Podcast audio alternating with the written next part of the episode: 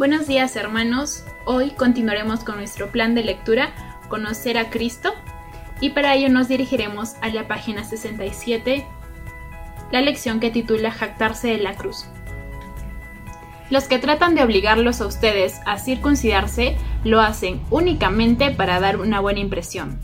En cuanto a mí, jamás se me ocurra jactarme de otra cosa sino de la cruz de nuestro Señor Jesucristo, porque en el mundo ha sido crucificado para mí, y yo para el mundo. Para nada cuenta estar o no estar circuncidados, lo que importa es ser parte de una nueva creación. Pablo escribió esta carta que denominamos como Libro de Gálatas a ciertos cristianos que habían comenzado su nueva vida espiritual con fe en Jesús.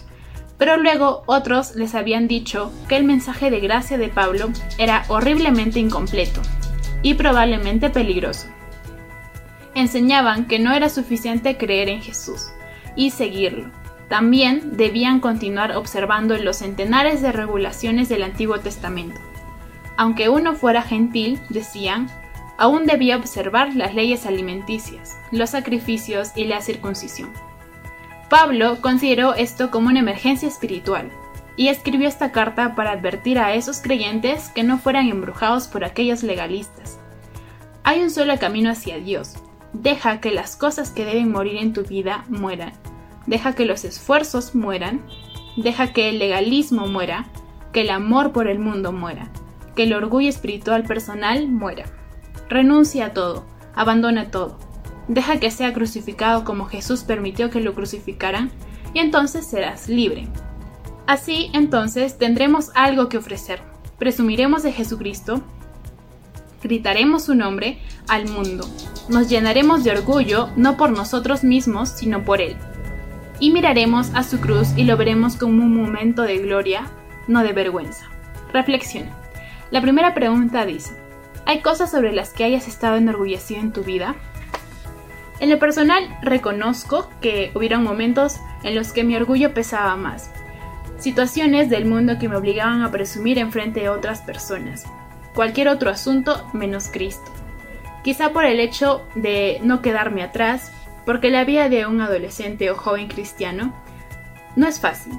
Y en mi vida esta situación de debilidad ocurrió en mi adolescencia y pude reconocer que existen luchas tanto internas como externas, y también al momento de relacionarnos con otras personas, tratar de encajar en un grupo o tratar quizá de ser aceptados.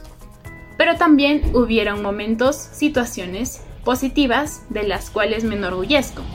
A mí no se me fue difícil mostrarme como joven cristiana dentro de mi familia porque era un grupo más pequeño, un círculo más pequeño y sabían que crecí desde pequeña en la fe.